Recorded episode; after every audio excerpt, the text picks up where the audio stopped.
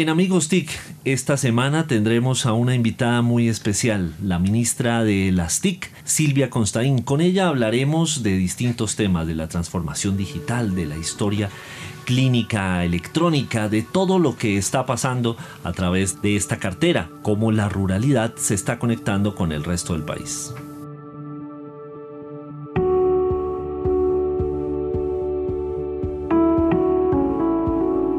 Caracol Podcast presenta Amigos TIC, segunda temporada.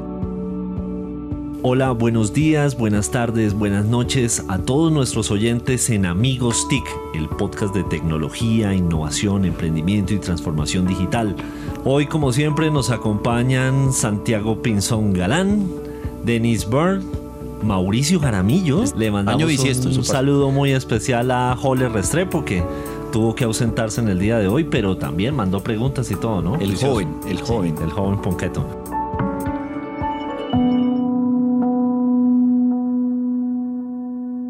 Y bueno, pues tenemos hoy un programa muy especial. Mauricio, cuéntenos quién tenemos de invitado, invitada. Bueno, hoy tenemos a una economista, máster en administración de la Universidad de los Andes, es fellow de Relaciones Internacionales de Harvard eh, tiene más de 20 años de experiencia internacional en diseño, ejecución de estrategias internacionales, gerencia y desarrollo. Y la conocemos un poco más porque fue jefe de políticas públicas de Facebook en el Cono Sur. Eh, también de relaciones gubernamentales para Apple en Latinoamérica o en Sudamérica hispanoparlante. Y bueno, tiene una amplia experiencia como consultora en estos temas de eh, innovación, tecnología y gobierno. Así que por, su nombre. Por gobierno llegó ahora precisamente a un. Y bueno, me imagino que después de interactuar con tantos gobiernos, un gobierno dijo: tengámosla aquí. y tenemos hoy a la ministra Silvia Constaín, ministra TIC. Bienvenida. Muchas gracias, muy contenta de estar aquí por segunda vez. Pues, aquí estábamos recordando, la primera vez fue cuando llevábamos 100 días de gobierno y aquí volvemos eh, cuando llevamos 536. Sí, ah, muy bien. O sea, final de año de 2018. 556. Llevaba apenas 100 días y ahora parece como llevar dos minutos bajo el agua. ¿O cuánto tiene de relación ahora eso? Bienvenida, ministra. Muchas gracias, muy contenta de verdad de estar acá. Precisamente ese contexto creo que es muy valioso eh, a todos los que nos están acompañando eh, diciembre del 2018 el gobierno estaba empezando, estaba estructurándose el Plan Nacional de Desarrollo, estaba todas las expectativas de la narrativa y, creo que arrancaría yo por esa primera pregunta y es el balance del 2019. Eh, es evidente que para muchos la noticia más importante es la aprobación de ley TIC. La felicitamos eh, personalmente y hoy todos acá compartimos un ejercicio que fue mm. democrático, regional, incluyente y que sabemos que fue eh, un ejercicio bastante exigente. Pero creo que hay muchas otras cosas que puede uno bajarle a esa información de la ley TIC para que la gente entienda. Entonces, arranquemos con ese balance. Mm, bueno, me parece una buena idea. Ayer precisamente estaba leyendo, eh, releyendo, pues, el COMPES de Transformación Digital e Inteligencia Artificial. Sí. Em, ese creo que fue un esfuerzo muy importante porque juntó a todo el sector, ya pensando que teníamos ley o que tenemos ley, eh, ahora qué, que nosotros, la ley eh, impulsa mucho la conectividad, pero nosotros decimos mucho, es conectividad con un propósito, estamos conectando para mejorar la calidad de vida de los colombianos y eso no pasa así nomás, tenemos que tener políticas públicas que estén dirigidas a, a que los colombianos usemos la, conectividad y la tecnología para generar más eh, oportunidades, para mejorar nuestras propias carreras, para que nuestros niños puedan estar programando. Entonces, eh, el COMPES eh, y la ley me parece que son dos herramientas muy importantes con el Plan Nacional de Desarrollo. Sacamos ya el, em, el el plan de 5G, así que ya estamos mirando hacia adelante además muchísimo más, eh, y obviamente el plan TIC 219-222 eh, que también ya está eh, adoptado. Así que el primer año fue un año claramente donde nos dedicamos a hacer tareas, sí, y ahorita voy a mencionar algunas, pero sobre todo a tener un marco en las distintas esferas para que todos sepamos a dónde vamos, qué es lo que estamos haciendo, cuál es nuestro objetivo y, ya pues ya a partir de eso, pues entonces ahora sí, como dijo el presidente eh, Duque en una reunión reciente, este ya es el año de ejecutar. Entonces eh, el año pasado pues ya arrancamos, apenas la ley salió, eh, empezamos el proceso de asignación de espectro, el proceso que se acabó en el 20 de diciembre, se asignó espectro, bandas bajas y bandas altas, nuevo operador, mucha pues como siempre en este sector eh, controversia, tema, expectativa, todo el mundo, entonces, pero Además es que venía mucho tiempo esperándose. Pues llevábamos seis años sin hacer una, una asignación de una banda alta. Y llevábamos más de 20 años sin hacer y la joya de la corona de los 700 megahertz. La, joya de la corona, increíble porque la teníamos ahí eh, y eh, fuimos el, primero de los primeros países en limpiar la banda y fuimos uno de los últimos en asignarla. Entonces teníamos ahí una, de verdad una, un activo extraordinario que estaba quieto. Entonces, eh, pues muy contentos de poder poner ese activo a, trabajar para los colombianos, sobre todo que 700, como sabemos, es el que nos lleva la conectividad a las regiones, a esa Colombia profunda, rural, eh, dispersa, que no está conectada con el resto del país, porque usted lleva su celular allá y pues, le sirve para tomar fotos. Sí, exactamente. Y, hace... Pero no para compartirlas. Pero no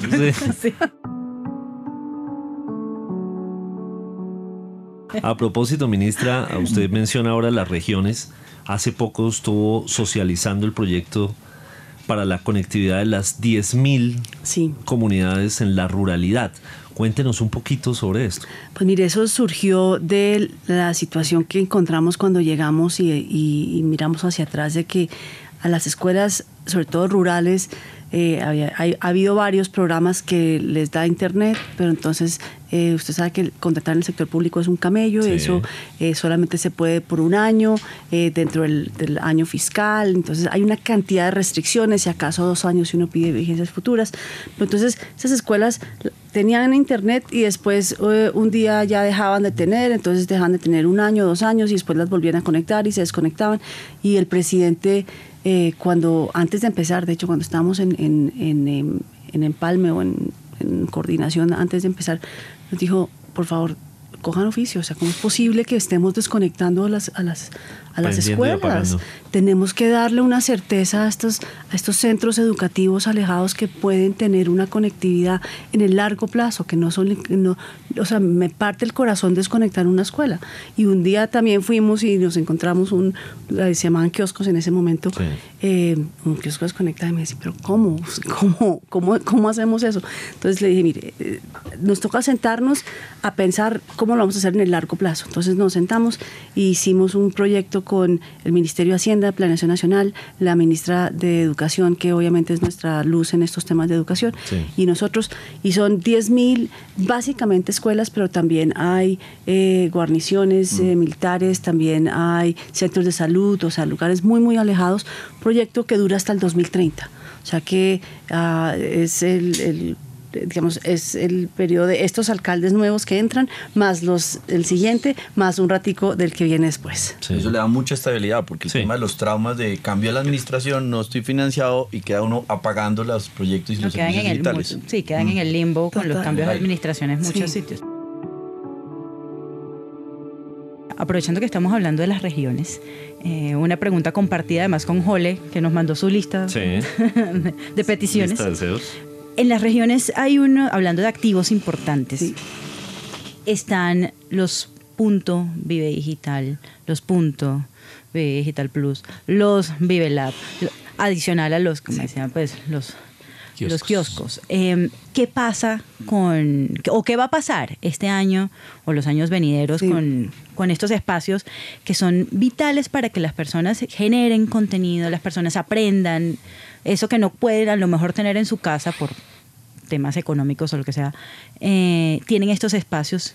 Sí, pues para recuperar muchos de estos espacios? Eh, tenemos que trabajar con las alcaldías, con, con los alcaldes. Eh, yo, yo creo que es muy importante que nosotros reconozcamos el hecho que el servicio de conectividad eh, que hace 15 años o 20 años ni siquiera estaba como dentro de las prioridades de, un hogar, nadie hablaba de la conexión a Internet, pues porque no existía la posibilidad de hacerla. Em, y, hemos ido evolucionando y, a, e, es, a eso tenemos que llegar, a entender que esto es un servicio que es esencial. Y ahorita que estoy hablando con los alcaldes, estamos haciendo rondas por todo el país, hablando con todos los alcaldes, ayer estuvimos con la vicepresidenta de Monpós, eh, con el gobernador y todos los alcaldes de Bolívar, y, y, y, nuestro mensaje es muy claro, y es, nosotros tenemos que eh, incluir el concepto de conectividad dentro de nuestra planeación y dentro de nuestra planeación presupuestal.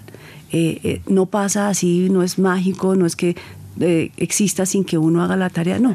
entonces, eso es algo muy importante porque como todos aquí sabemos, este sector es un sector que habilita a todos los demás, el centro de salud, la educación a distancia, el aprender a programar desde lejos. y además depende de todos, o sea, parte de lo que creo que todos deberíamos saber es que no depende solamente de que el ministerio ponga el espacio y durante un tiempo lo administre, sino que las administraciones em, municipales tienen la responsabilidad también de mantenerlos activos y cuidados, ¿no? Totalmente, y, y también eh, recordar que yo sí creo que también tienen el, la responsabilidad de impulsar a que más gente esté, las esté usando. Entonces, pero claro, pero entonces para eso tienen que apropiarlas, tiene que ser un tema de cada comunidad. Yo también estoy hablando mucho de que tenemos que coger cariño a nuestra infraestructura de telecomunicaciones, ahora que viene un despliegue de infraestructura tan importante eh, con eh, la asignación de espectro, eh, pues tenemos lugares donde no nos dejan, no, no dejan desplegar o lugares donde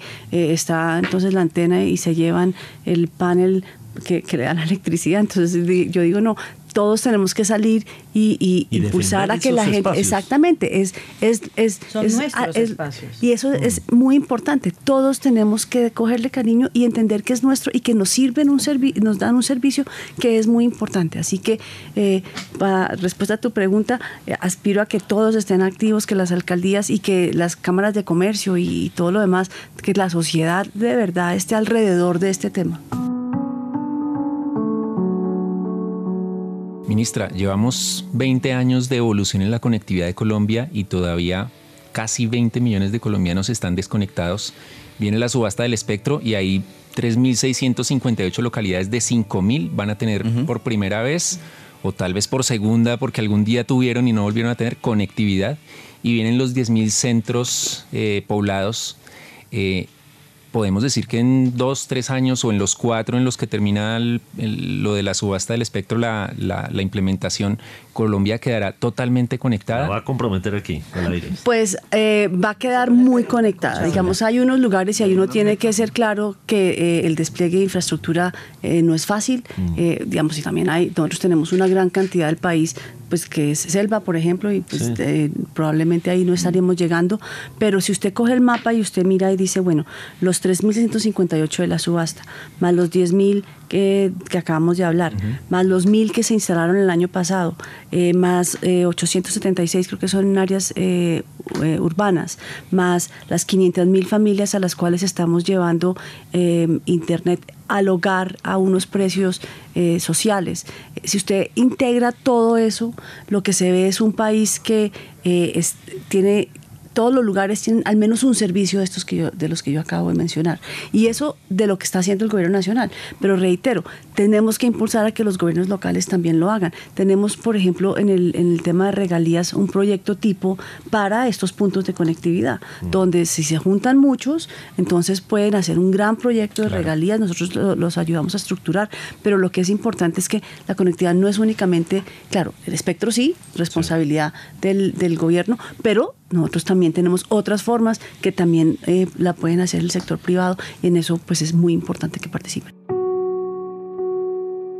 Yo, yo le tomo ahí la palabra y también para recordar a las entidades territoriales o los gobiernos locales el incentivo que quedó en el Plan Nacional de Desarrollo. De el artículo que busca precisamente, si usted me ayuda en el despliegue de infraestructura, poniéndolo palabras más, palabras menos, el 309, 308 creo que es el artículo, eh, pues usted va a tener un acompañamiento aún más adicional. Es una especie de, de, ayuda a que usted me ayude. Yo le ayudo, usted me ayuda y eso creo que ahora que están construyendo los planes de desarrollo local, uno lo habla con los gerentes seccionales de la ANDI, pues están asimilando esa herramienta como la otra que es el muy, muy oportuno, el decreto de APPs en TIC, que salió el año pasado eh, y como parte de, otra capacidad, que creo que sería importante mencionar los beneficios o el alcance de ese decreto como otra ayuda. De acuerdo, ese, es un decreto que eh, responde a una necesidad muy clara y es que los APPs en, Colombia han sido tradicionalmente en infraestructura.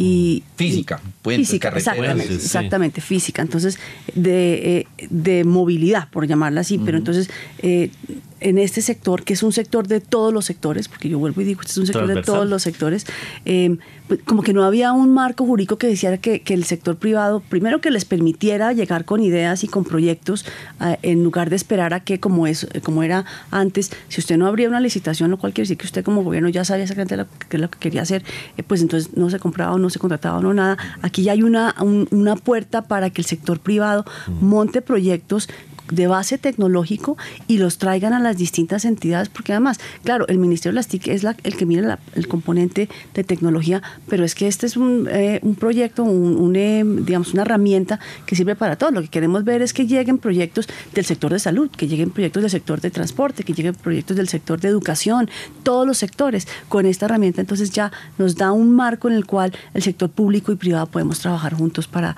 pues llegar a unos objetivos muy claros. Para los que no saben, decreto 1974 de octubre del 2019. Muchas gracias. Un trabajo que hicimos conjunto sector privado y gobierno y es muy juicioso, valioso. Santiago. Eh, yo hago la tarea, yo soy juicioso. Muy bien, muy Y conecto con algo, con algo, perdón, muy valioso y es mencionó educación. Y creo que uno sabe que la competitividad digital del país, pues obviamente depende de una gran conectividad, pero si no tenemos el talento, este país no va a ser capaz de salir adelante en la cuarta revolución industrial. Entonces el tema de transformación digital, de alineación de oferta y demanda, de cambiar la mentalidad de lo que es, por ejemplo, más mujeres en el sector. impulsando el liderazgo de la economía, para que nos cuentes un poco también, porque sabemos que es valioso, desde adelante lo venimos impulsando, pero es algo, algo de balance positivo que también está en el radar. Sí, realmente lo que nosotros, lo, lo, que, lo que hicimos es decir, a ver, empecemos la hoja de vida de un, de un ser, de, de, cualquier persona. Entonces, lo que tratamos es de tener programas que permitan impulsar el conocimiento en los temas de cuarta revolución industrial en toda la cadena de vida, tanto de una empresa como de una persona. Entonces, en el caso de las personas empezamos con niños y niñas. Em, el, el, programa de programación para niños y niñas es de los que a mí más me, me, me tocan el corazón, como dicen. Eh, son el año pasado 23 mil niños y niñas en escuelas públicas Em, en todo el país, 30% de ellas en áreas rurales, aprendiendo a programar. Es un programa que hacemos con el British Council, con el Consejo Británico. Eh, es el mismo método que se usa en Gran Bretaña y es, es, es, muy interesante porque no es que alguien llegue y enseñe a los niños a programar, sino que la capacitación se hace a los profesores y no a los profesores que estén enseñando tecnología, a cualquier profesor. El profesor que quiera levanta la mano y dice, oiga, yo quiero eh, poder enseñarle esto a los niños y a las niñas. Y, y eh, hablando del tema de género, cuando empezó el programa teníamos la lista de profesores que habían levantado la mano y el 10% eran mujeres. Yo dije, me da pena con ustedes, me van y me buscan las mujeres, yo sé que ahí están. Y hoy en día tenemos 51% ya de las profesores son, son mujeres, ya no hay que ir a buscarlas, ya eh, muy por el contrario son las primeras en levantar la mano. Entonces, eh, eh, y, este año vamos a llegar a 63 mil niños y niñas en escuelas públicas. Hemos hecho un, pilotos de temas que tenemos que hacer cosas distintas. Entonces, fui buscamos un proyecto eh, muy, muy bueno de eh, científicos de datos. El año pasado hicimos el piloto, 350 cupos, se graduaron 327 personas, todos eh, les, les mejoró la vida, y sí hablando en serio. ¿Y se graduaron en qué? es un programa de 10 semanas y media donde usted tiene que ir viernes y sábado presencialmente y es eh, analítica de datos eh, y muy interesante porque abrimos la convocatoria para estos 350 cupos y llegaron más de 10.500, esto fue una convocatoria muy corta, entonces yo ahí, digamos que eh, es buenísimo el hecho que tengamos tantas y muy triste que no podamos tener todos los cupos que, queremos, mm. pero bueno, vamos uno a uno, pero eso le da a Colombia mucha ilusión porque lo que queda muy claro ahí, igual que con el, la convocatoria que hicimos de inteligencia artificial, donde teníamos 12.500 cupos y llegaron más de 50.000 eh, registros, es que los colombianos queremos aprender de esto. Hay interés. Sería, exactamente. Entonces, ahí estamos en eso y con la ANDI, con el sector privado, estamos trabajando muy activamente para seguir buscando formas de incrementar las oportunidades, de generar el empleo, eh, perdón, las, sí, el empleo, pero además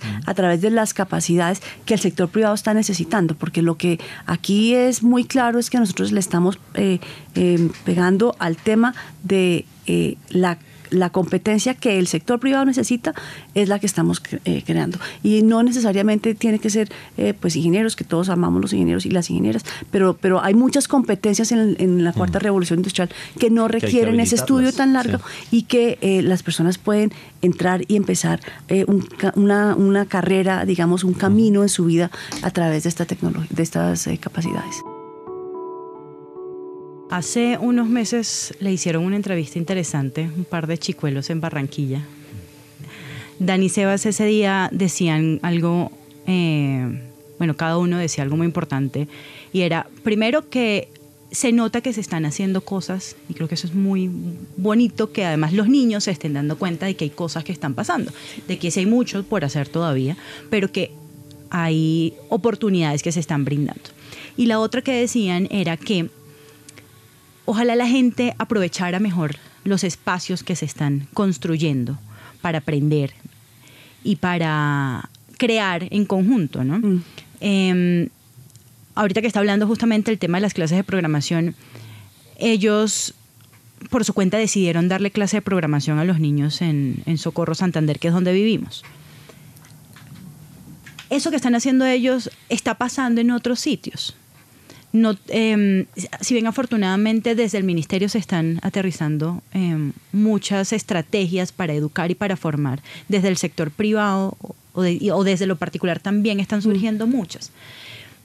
¿Qué debe hacer la gente que está como desde lo chiquitico, lo miniatura, para decir, estamos presentes, queremos apoyar estas iniciativas? Precisamente eso, levantar la, mano. y decir, oiga, aquí estamos haciendo esto. Yo estoy convencida que la, articulación es esencial para el impacto. Eh, lo que nosotros vimos eh, en un momento dado es que había una cantidad de pequeños programitas por todos lados y eso realmente no genera impacto. Entonces, si usted mira al ministerio, tenemos, tenemos unas eh, metas que no son 500, son 5, 6 y son muy claras y están en el plan TIC y hacia allá nos vamos. Y todo el mundo que quiera montarse están muy bienvenidos y a través de ello lo que sí creo es que hemos tenido una cultura eh, de co-creación. Hemos abierto los espacios para que cada uno de los programas la gente nos vaya contando, nos vaya diciendo y muy importante, nosotros entendemos que este es un sector que itera, es un sector que cambia, es un sector donde no hay proyecto o programa que sea eh, perfecto, sino que muy por el contrario eh, nosotros tenemos que ir evolucionando y, estar abiertos a eso.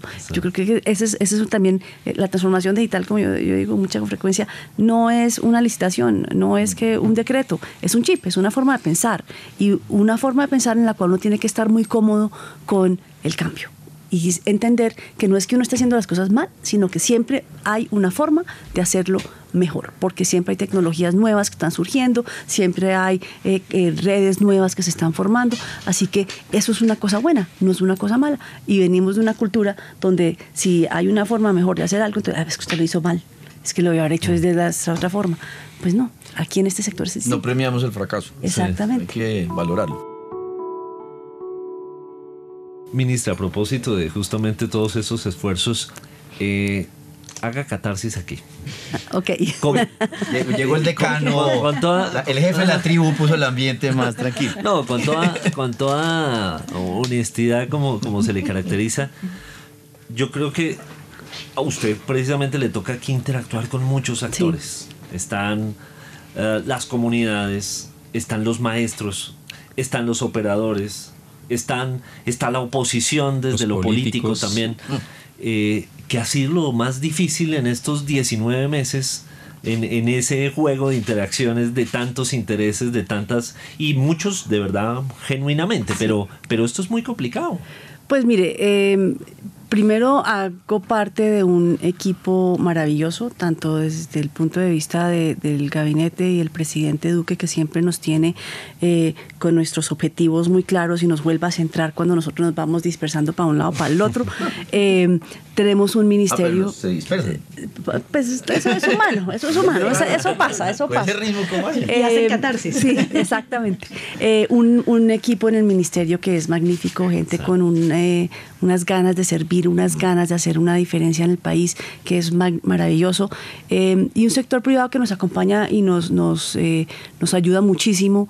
Eh, obviamente yo siempre estoy pidiendo más, yo siempre quiero más, yo quiero más rápido, yo a todo el mundo le digo, pero a ver, ¿por qué no se puede hacer antes? de vez en cuando, cuando veo que las cosas están demoradas, yo me monto y voy a, y lo hago porque pues es que a mí me da como angustia que las cosas no se estén haciendo. Tengo dos cuadernitos que andan y yo tengo mis listicas y cosas. Dos cuadernitos, dos eh, celulares y una entonces, Exactamente. Eh, pero sí, claramente, pues no nos mintamos. Este es un sector donde hay unos intereses eh, muy claros, unos intereses em, comerciales, unos intereses de otro tipo em, y ese es el sector que nos tocó y es un sector que uno tiene que entender que cada uno defiende su interés.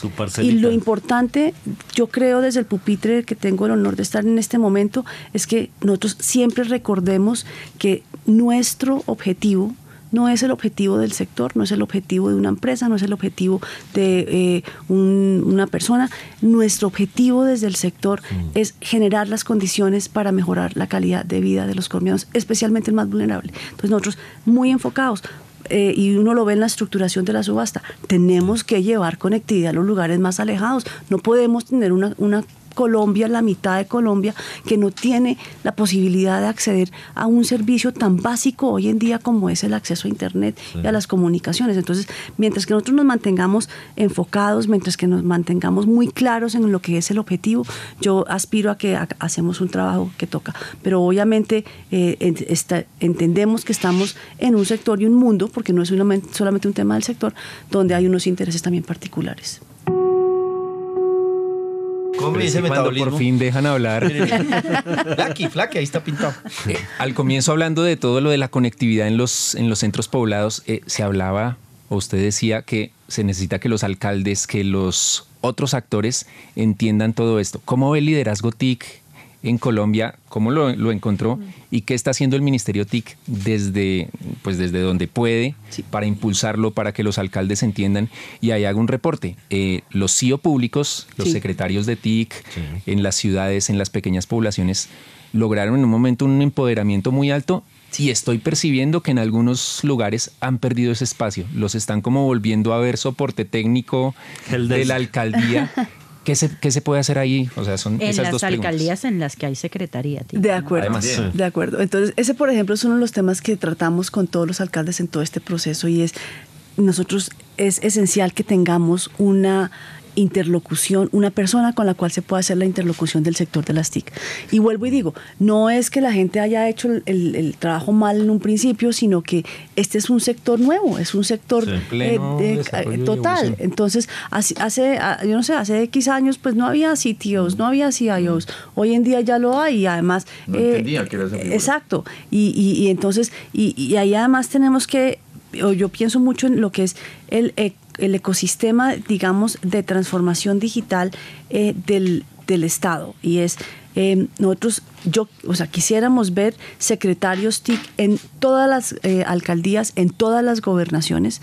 Quisiéramos ver oficiales o, líderes mm. de transformación digital en cada una de las, y ojo porque es que son dos cosas distintas, eh, también hacia adentro de las alcaldías y las gobernaciones, porque un secretario TIC es el que hace la política, pero tiene que haber también una persona hacia adentro que esté impulsando la transformación digital de la, entidad. Exactamente. Entonces, como vemos, es la, transformación digital no llega sola, tenemos, es, tenemos que hacer trabajo intensivo dimensional para que llegue y por eso es muy importante tener como estas figuras tanto en, en, las entidades regionales como en, eh, en, cada una de, las, de los organismos, de las entidades también del Ejecutivo, eh, del sector judicial, del Congreso. O sea, aquí lo que tenemos es un espacio increíble en donde podemos desde cada uno de los lugares llevar a que la tecnología y la conectividad eh, permita que uno haga mejor la tarea, esté donde esté. Entonces, eh, nosotros hablamos de, la institucionalidad TIC por todos lados. Eh, precisamente estuvimos con el presidente en Medellín y el, y el alcalde anunció que ahí hay una subsecretaría que le iba a subir a nivel de secretaría. Eso es muy importante, pues porque es que necesitamos nosotros mismos también generar esta, esta red, este network, este, esta forma de, hablar con, entre nosotros. Sí, mire, para complementar ahí un poquito de eso. ¿Le robó paréntesis? Sí, te lo robé. no, es que la da, la da 36 secretarías TIC, 21 direcciones TIC, 38 asesores y 787 enlaces hablando de esa sí, Y una alta consejería en Bogotá que ahí no está contada. Exactamente. Todavía no, hay secretaría, increíble. no hay secretaría en Bogotá. Era, en algunos eh, municipios lo que pasa a veces es que ni siquiera conocen o saben cuál debe ser el perfil de un secretario TIC. Entonces termina siendo, como decías tú, entonces no es el mismo de soporte técnico, pero ya es el, que, nos arregla la impresora. Entonces, em, creo que ahí podría haber una oportunidad de colaboración en algunos municipios. Miren, esto es cada uno tendrá que adaptarse de alguna forma a su municipio, pero este es más o menos el perfil que necesitan para ese cargo. Sí, y ahí también en el plan nacional, en los planes de desarrollo también es muy importante que eh, los alcaldes y los gobernadores tengan este sector como una herramienta y elemento dentro del programa, porque es que, eh, eh, si primero, bueno, por dos motivos. Uno, porque es un sector o una, un área esencial para el desarrollo de, su región, pero segundo, porque nos permite apalancar recursos de la nación. Entonces, en la medida en que esté previsto en el, en el plan local de desarrollo, podemos articularlo con el plan nacional de desarrollo y podemos así sumar esfuerzos y recursos. Yo, yo, aprendo acá de Mauricio, entonces voy a hacer dos preguntas para que después no me quiten el turno y aprovecho. es bien difícil. sí, es muy complicado. Muy mal. Uno aprende de, llega tarde, llega tarde y aparte de eso. Eh, en este caso se aplica llega tarde y se roba las preguntas. Entonces la primera es eh, se aprobó la ley para la historia clínica electrónica. Sí. Y tenemos ahora el reto de tener la interoperabilidad en los siguientes 12 meses, implementación en 4 o 5 años, dice 4, y uno le parece eso súper lejano, porque le dice uno en uno, pues hasta dentro de 4 años vamos a tener operando la historia clínica electrónica. Y la pregunta 1 es enfocada a la interoperabilidad de historia clínica electrónica. Tiene un gran rol el Ministerio, el Ministerio de Salud, y obviamente detrás de eso es liderazgo y voluntad política que, que es esencial, como para que busquemos la presión sobre eso y ayudarle a todos a que eso salga adelante. ¿Qué estaría pasando? Pues mire, nosotros nos hace falta todavía un decreto que tenemos que sacar que está en el Ministerio de Salud. hablé con el eh, ministro encargado precisamente hace eh, una semana y lo tiene dentro de sus prioridades eh, porque es esencial. Ya tenemos la ley, pero así todavía nos falta unos espacios, unos elementos de... ¿Con el nuevo ministro? Con el, no, con el ministro saliente. Okay. Em, em, porque ya está el decreto, falta simplemente sacarlo. O sea que ese es un proceso que viene mm. desde hace, mm. llevamos 14 meses trabajando en este, en este tema de interoperabilidad y de historia clínica interoperable y eh, se está liderando y por eso es que se logró, yo creo, realmente desde arriba. Lo estaba, yo,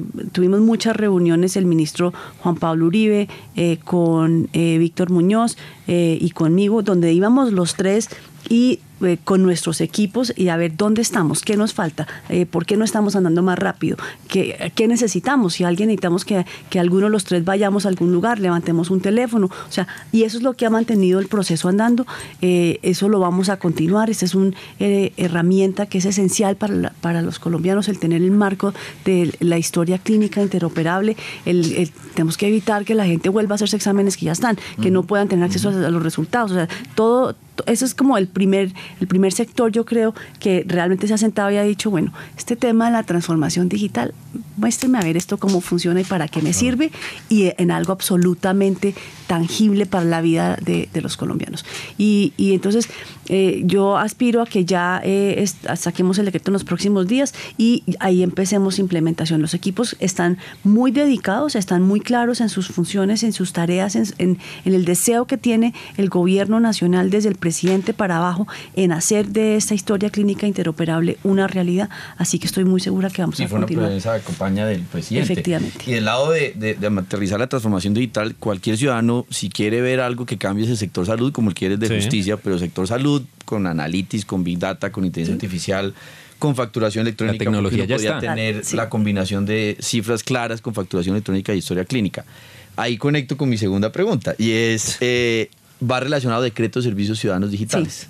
Porque pues obviamente es todo el componente de, un solo lugar y el gobierno digital, el GovTech famoso. Exactamente. Entonces, eh, ahí digamos que es de las áreas que yo siento que quisiera ver mucho más, mucho más rápido, pero yo también entiendo que eh, este tiempo que hemos estado eh, en el gobierno pensando y haciendo el tema de transformación digital del, eh, del país y del Estado en particular, ha sido esencial para tener lo que tenemos hoy. Y es una plataforma de interoperabilidad que permite maximizar el, la calidad del servicio que le vamos a llevar al ciudadano de una manera digital. Eh, ¿Y por qué? Porque es que eh, nosotros no, como ciudadanos, no deberíamos tener que ir a hacer una fila.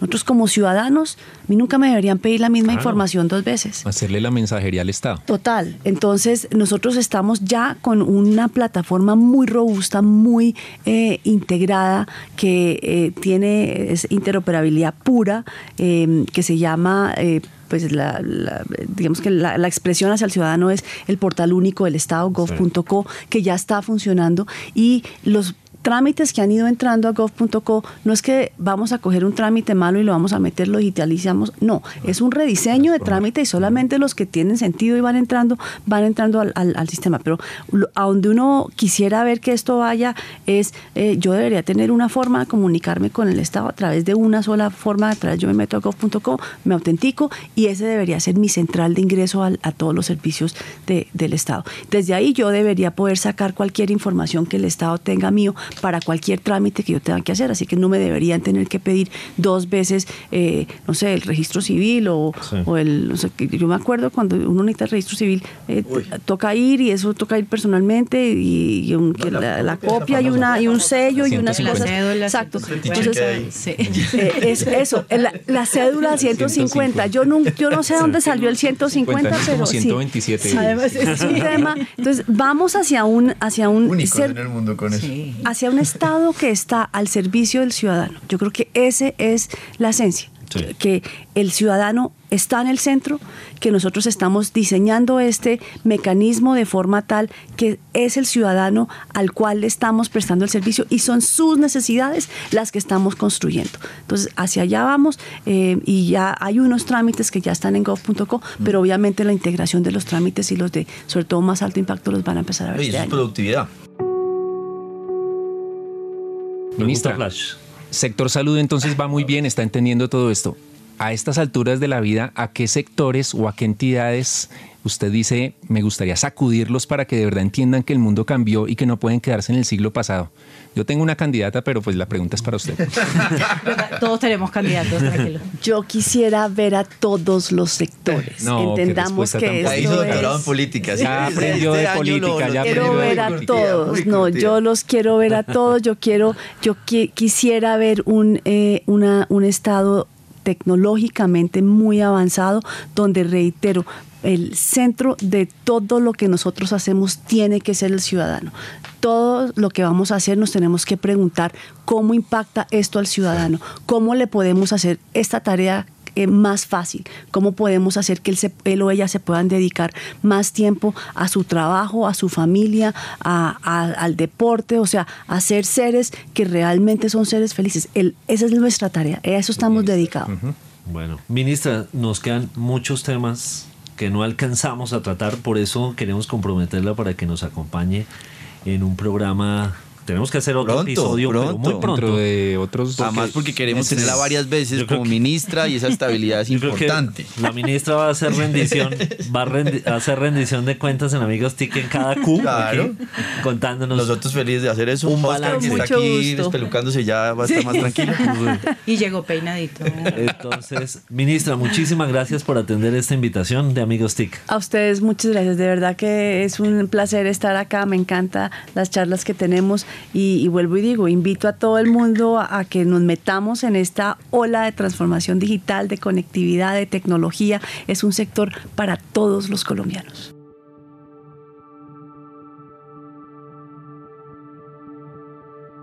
Entonces, pues esto es Amigos TIC. Nos vemos la próxima semana. Recuerden que nos pueden descargar a través de Spotify, de Google uh, Podcast, de Apple Podcast, de Deezer, de todas las plataformas y por supuesto también en el sitio web de Caracol Radio. Estamos en la plataforma de Caracol Podcast. Amigos TIC, la próxima semana con un próximo y nuevo invitado.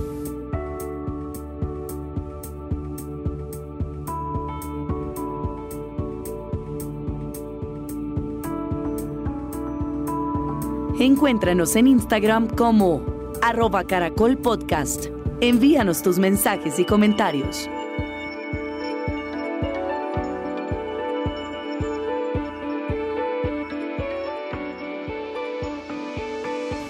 ¿Y qué es lo que le quiere decir a Oscar? ¿Que es inédito verlo peinado? ¿Sí? ¿Es lo que quiere decirle? Es un termómetro. A, que, no es capaz, a que no es capaz de decirlo en plena grabación. Uh, ¿Por qué no? Ya se le delante la ministra. Ministra, usted sabe que esto aquí entre nosotros sí, no, no, es este... bullying inventado con esta gente no respeta nada.